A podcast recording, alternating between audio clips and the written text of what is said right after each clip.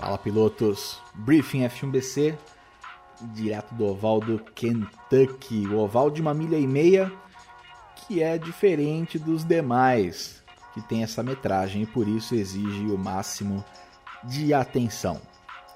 Na largada, compreender o ponto da fila onde você está é fundamental, já sabem, setup fixo para Indy, para NASCAR é feito para as curvas. Você vai largar na parte mais plana da pista, ou seja, requer muita atenção, aceleração gradativa, controle total sobre o carro.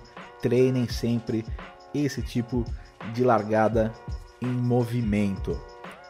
E claro, nas relargadas, se você tiver a oportunidade de fazer uma troca de pneus, é sempre mais recomendável, dependendo da sua estratégia. Na maioria das vezes, a maioria dos pilotos utiliza a bandeira amarela para ir para os boxes, para retornar com o pneu numa boa condição, para ter uma boa arrancada, uma boa relargada sem maiores perigos. Curvas 1 e 2, risco de disputa vai ser sempre o dive bomb, o mergulho também na saída, né?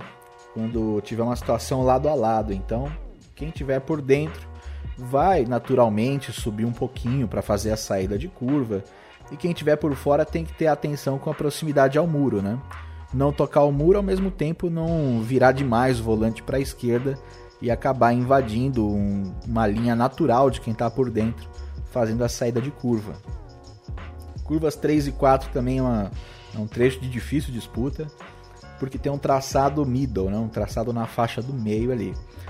Então, ambos os pilotos lado a lado vão precisar se esforçar para evitar uma redução de espaço um ao outro, né?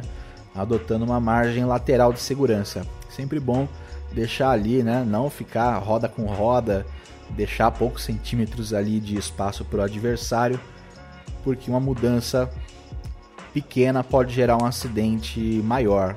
Quem está por dentro espalhar um pouco, quem está por fora descer um pouco.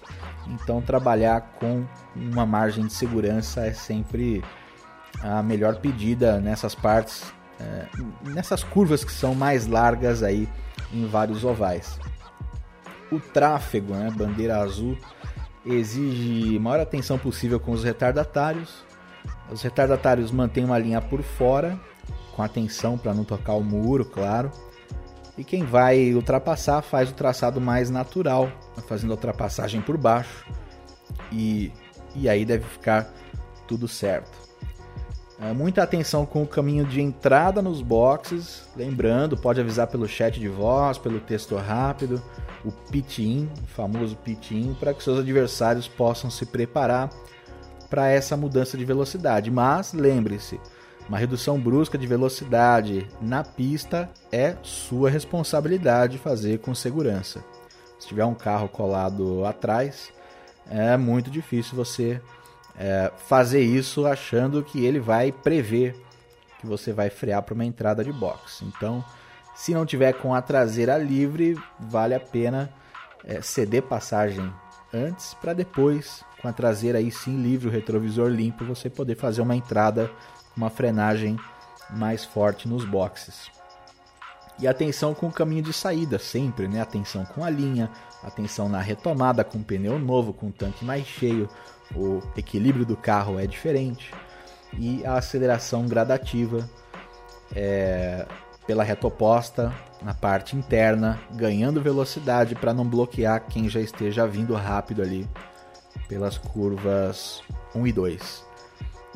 No mais, eu acho que é isso. Espero que vocês tenham uma ótima experiência e a gente se vê na pista.